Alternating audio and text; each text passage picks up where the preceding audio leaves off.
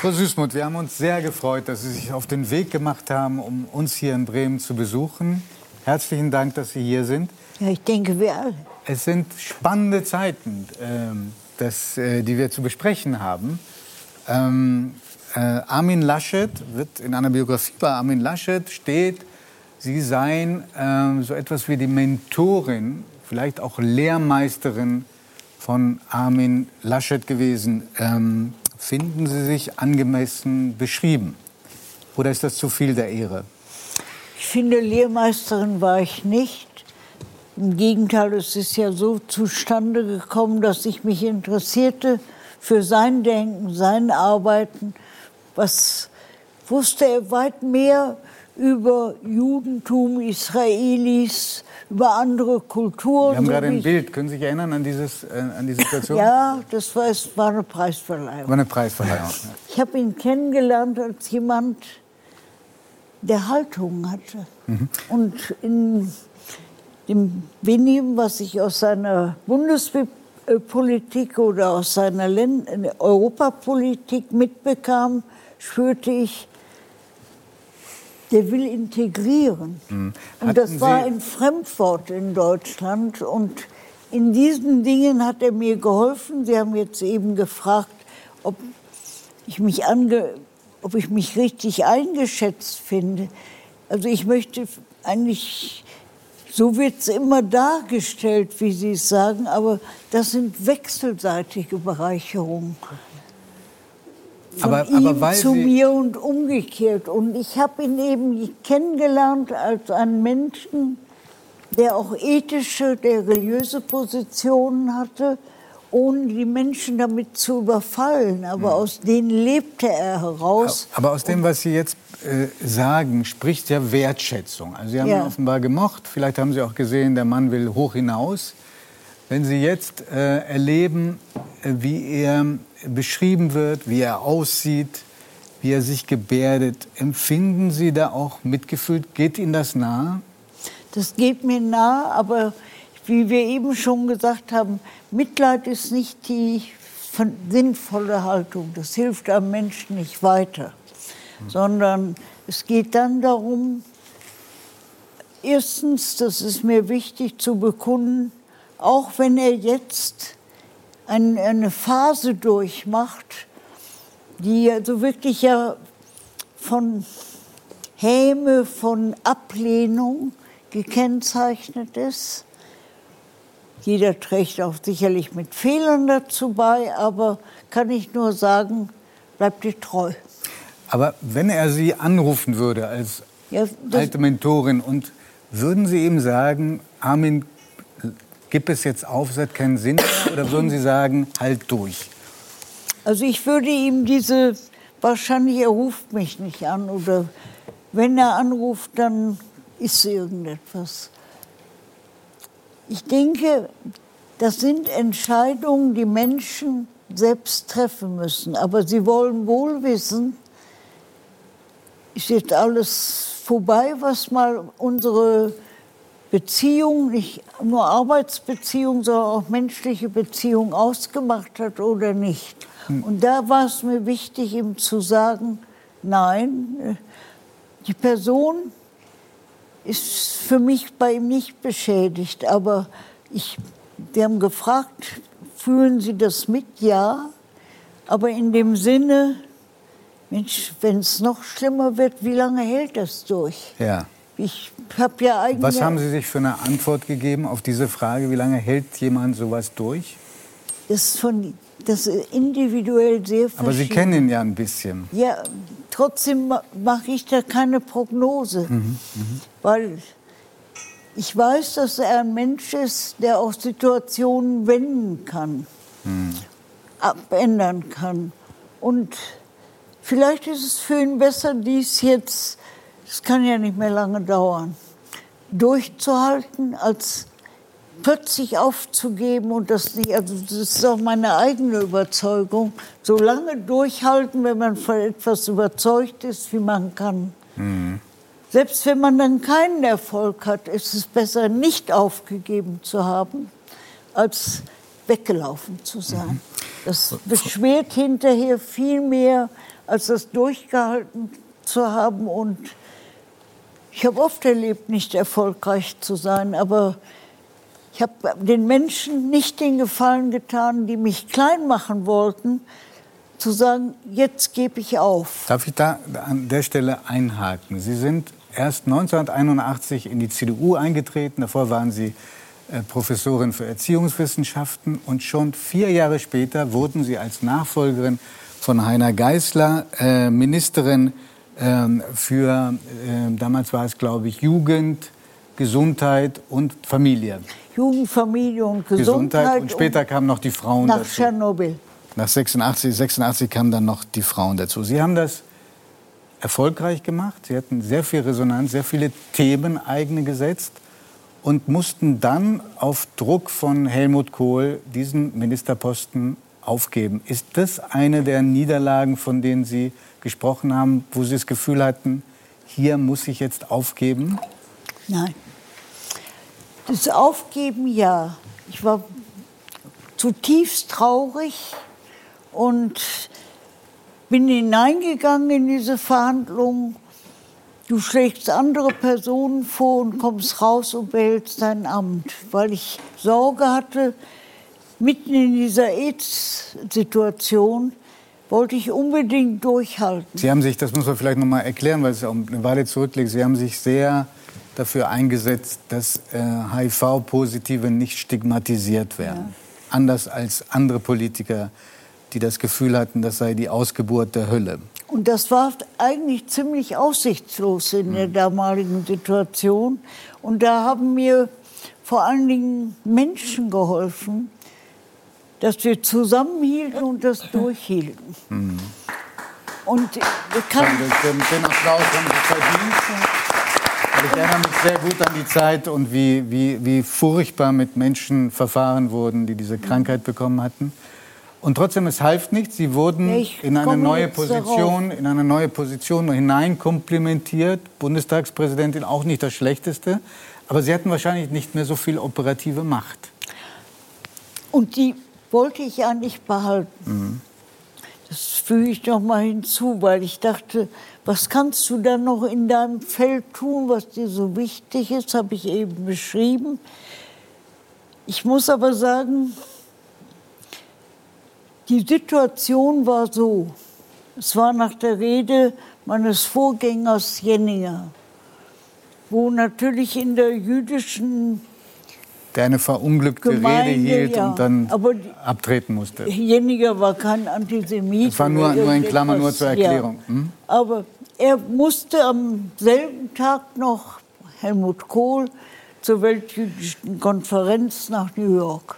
Und das er, er meinte es und andere auch, das muss bis heute Nachmittag geklärt sein. Mhm. Es war inzwischen Herr Jenninger zurückgetreten. Eine weitere Katastrophe, auch für ihn. Und ich muss Ihnen sagen, im Verlauf des Gesprächs habe ich gedacht, du kannst nicht nur an dich denken, jetzt ist er in Not, Du musst ja sagen. Man kann nicht nur nehmen, Seine man muss Nachfolge auch geben. anzutreten, die von Philipp Jenninger. Die, mhm. bin die Nachfolge angetreten mhm. und sah zunächst mal nicht, was mache ich denn jetzt. Mhm. Und äh, stimmt die Geschichte, dass Helmut Kohl davor, bevor er sie ähm, in dieses Amt da komplementiert hat, gesagt hat, die Dame, gemeint waren Sie, geht mir auf die Nerven, sie soll mit ihren Stöckelschuhen auf dem Boden der Realität bleiben? Das hat er später, soll er später gesagt haben. Halten Sie das für auch, glaubhaft? Ja, Kohl hatte viele Gesichter. Dies gehörte auch zu ihm. Und es hat manche Situationen gegeben, wo wir uns gestritten haben und er hat Ärger mit mir gehabt, ja. Aber diesen Ärger, der ist durchgehalten worden. Und ich könnte jetzt auch sagen, ja, er hat mich nicht vom Hof vertrieben. Hm sondern immer wieder was ist denn vorgeschlagen. Aber es ist so, dass er natürlich sich über mich sowohl über die Tatsache, dass ich Dinge öffentlich machte, zum Beispiel in der AIDS-Frau, dass ich Dinge öffentlich machte in der Abtreibungsfrage. Ich bin wirklich nicht eine Frau, die erklären würde, der Bauch gehört mir. Aber ich bin eingetreten für einen menschlicheren Umgang mit Konfliktsituationen. Als Katholikin auch noch. Nach, ja. mhm. In der Suche nach besseren Möglichkeiten. Mhm. Und da kommt eigentlich ein wichtiger Satz hinzu, der Ihnen nicht gefallen hat. Die letzte Entscheidung liegt bei der Frau. Und dabei sind wir auch geblieben. Und ich muss Ihnen sagen, der verstorbene Kardinal Lehmann hat immer gesagt, kein Kind kann ohne die Mutter und gegen die Mutter glücklich werden, mhm. wenn die Mutter es nicht will. Also ist doch ein entscheidender Schritt, wie kann man Menschen gewinnen und nicht nur mit Worten, sondern mit Taten, mit Unterstützung, diesen Schritt zu gehen oder abzulehnen. Aber selbst wer diesen Konflikt anders löst, ist kein Auszustoßender, sondern einer, der zu uns gehört und dem wir weiter mhm. zu uns gehörig fühlen müssen. Und das ist nicht ganz gelungen, weil wir jetzt wieder den Paragraphen 219 haben. Irgendwo sucht man immer bis zum letzten doch einen, einen Schuldigen, der dann Ursache ist für unsere Auseinandersetzung ob wir das anders machen können. Ja, ich bin bereit, dass wir immer fragen, ob wir es noch anders und besser machen können. Mhm. Aber lassen wir doch endlich wenigstens das, was wir besser gemacht haben. Es sind ja alles manchmal viel zu kleine Schritte, dass wir das auch bestehen lassen und nicht immer wieder in Frage stellen. Ich muss heute den AIDS in früheren AIDS-Infizierten, da sind wir ja sehr weit gekommen durch Forschung und Therapie. Immer wieder sagen, passt auf, schaut in unsere Nachbarländer, wie schnell doch wieder bestimmte Gruppen, insbesondere zum Beispiel Homosexuelle, in die Situation zurückfallen, aus der sie befreit wurden. Hm. Frau Süßmuth, ähm, Sie haben diese Schlachten geschlagen. Sie haben sehr viel Bewusstsein geschaffen, auch in Ihrer eigenen Partei. Die Süddeutsche hat zum 80. Geburtstag geschrieben, dass Sie den Feminismus in die CDU hineingetragen haben. Haben andere geschrieben. Ähm, Aber ich bin heute Feministin. Sie sind heute Feministin. Wo sehen Sie, wo sagen Sie, ist in der Politik der Missstand, wo Sie sagen würden, da habe ich am wenigsten mit meinem Kampf Erfolg gehabt? Es ist in zwei wesentlichen Punkten. Ich bin ja nicht nur die Frauenfrage ist eine Gesellschaftsfrage und hier einfach eine Frauenfrage. Und ich möchte auch nicht zurück in den Kampf gegen Männer für Frauen und umgekehrt, sondern ich möchte, da ist der Punkt, dass ich sagen muss, hier bin ich nicht so weit gekommen, wie wir unbedingt kommen müssen. Welchen Punkt, welchen Punkt besonders? Der Punkt eines neuen Verhältnisses in der menschlichen Gesellschaft und in der Geschlechterfrage. Also man, man, kann sagen, was wollt ihr Frauen eigentlich noch? Ihr habt doch schon so viel erreicht. Ich muss sagen, das haben wir durch Eigenanstrengung maßgeblich erreicht und zunächst durch einige wenige Frauen, die den Mut hatten, zum Beispiel im Parlamentarischen Rat für den Grundgesetzartikel Männer und Frauen sind gleichberechtigt einzutreten. Sonst hätten wir sie gar nicht bekommen. Mhm.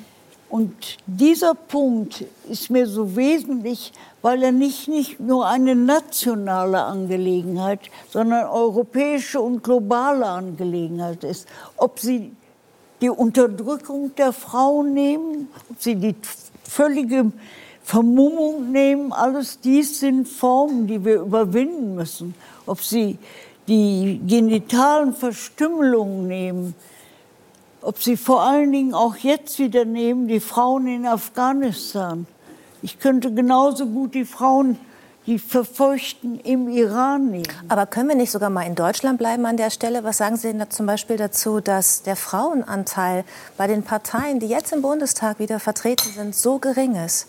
Ja, das ist ja mein zentrales Anliegen. Also nehmen wir, jetzt haben wir Wahlen gehabt. Die Durchschnittszahl im Parlament ist 34,7.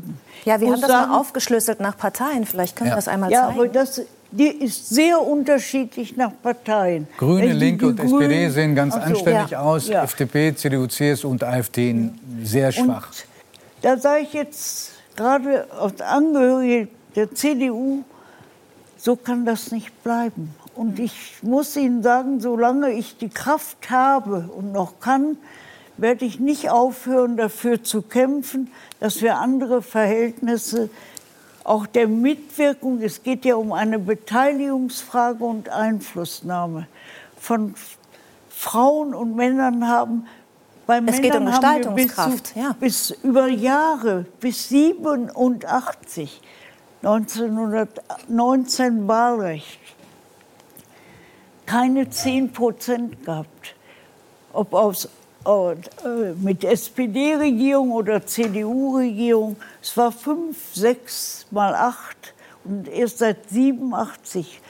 Dazu haben sicherlich auch die Selbstregelungen, die der Artikel des Grundgesetzes 20, 21 äh, ermöglicht. Wir können Selbstregelungen treffen. Das haben die Grünen ja gemacht, das hat die SPD gemacht, sonst hätten sie nicht über Grünen 58 Prozent, 41 Prozent. Mhm. Warum ist das eigentlich eine solch lange debattierte Frage? Ja, und warum stehen wir im europäischen Vergleich damit so schlecht da? Ne? Wir stehen ja ganz schlecht da ja. im europäischen ja. Vergleich, am viertschlechtesten Platz. Und da muss ich sagen. Judith fragt gerade, warum? Was ist Ihrer Meinung nach der Hauptgrund dafür, dass wir so schlecht dastehen? Der Hauptgrund dafür ist die traditionelle Rolle der Frau. Mhm. Und sie gehörte einfach nicht in die Politik. Ist es nicht auch das Motiv, überhaupt in die Politik zu gehen? Also wenn ich mir überlege... Na, na ja, ich muss sagen, das 19. Jahrhundert, die Weimarer Republik, die dann folgte, die haben ein 100 Jahre gekämpft. Mhm. Aber bis dahin war es klar, Frauen gehören ins Haus, ins Private nicht ins Öffentliche. Mhm. Und wenn wir Einfluss nehmen wollen auf Erhalt unseres Planeten, auf mehr gerechtere Verteilung, auf Kinder und auch Gesundheit, um nur einige Beispiele zu nennen, dann können das nur beide Geschlechter gemeinsam machen. Wer, wer, also erstmal. Sie haben gefragt, wer, woran es liegt. Der Hauptgrund, genau. Dann ja, sind Sie, hm? Traditionelle Rolle. Dann muss ich hier nennen, ich möchte es lieber geschmeidiger tun, aber es hilft nicht. Wenn Sie dann nur vorsichtig sind, dann kommt gar nichts. Sie ja, hauen Sie raus, Frau Süßmuth. Ja, Wir sind ganz ohr. Also, das ist eine Machtfrage. Das wollte ich sagen, das Motiv. Ich glaube nämlich, das Motiv ist Macht. Eine und Frauen sind nicht so machtorientiert wie... Da sind die Jüngeren nicht besser als die Älteren. Die Älteren werden vernünftiger. Und jetzt halten wir uns schon fest an den besseren Einstellungen der Jüngeren in Bezug auf ihre Partnerschaft, in Bezug auf Care, auf Versorgung, mhm. auch im privaten Haushalt. Aber Macht ist doch ein sehr männliches Motiv, oder?